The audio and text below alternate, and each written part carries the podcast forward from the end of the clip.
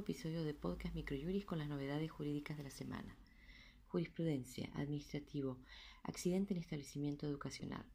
El juzgado en lo contencioso administrativo y tributario número 6 de la Ciudad Autónoma de Buenos Aires consideró que el establecimiento educativo es responsable por el accidente sufrido por un niño durante una clase al ser lesionado por un compañero con un objeto riesgoso. Una docente había solicitado para un trabajo práctico alfileres para construir un molino, con el que una alumna hirió a otro compañero en el ojo. El fallo cuenta con un cuadro de rubros indemnizatorios. Partes CLG y otros contra GCBA sobre daños y perjuicios. Fecha 26 de mayo 2020. Donación. La Cámara Nacional de Apelaciones en lo Civil, Sala H, estableció que en un proceso sucesorio donde hubo una donación, para equiparar la hijuela se debe colacionar sobre el 80% del valor del inmueble donado, descontándose la porción disponible de la causante.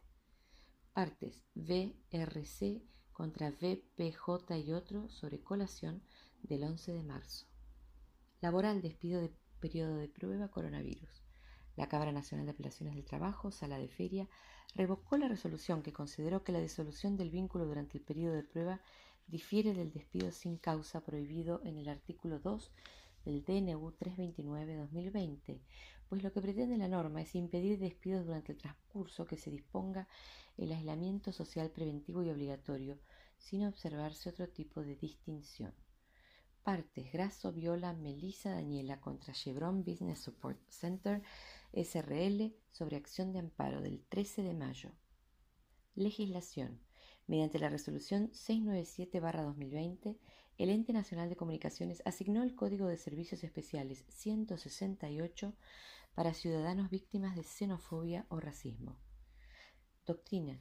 Como doctrina presentamos el artículo denominado Algunas reflexiones sobre la factura de crédito electrónica MIPIMES de Marcelo Vedrovnik, en el cual se analiza cómo la ley 27.440 denominada Ley de Financiamiento Productivo que tiende al impulso del financiamiento de pymes, incorporó un nuevo título valor denominado Factura de Crédito Electrónica MIPYMES.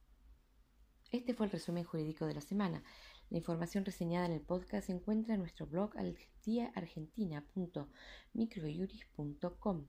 Para saber sobre nuestros servicios se pueden comunicar de 9 a 18 a través de nuestro número de WhatsApp 15 22 60 2006 o escribirnos a socios.ar.microjuris.com y consultarnos sobre promociones y planes de suscripción. Muchas gracias y hasta nuestro próximo encuentro.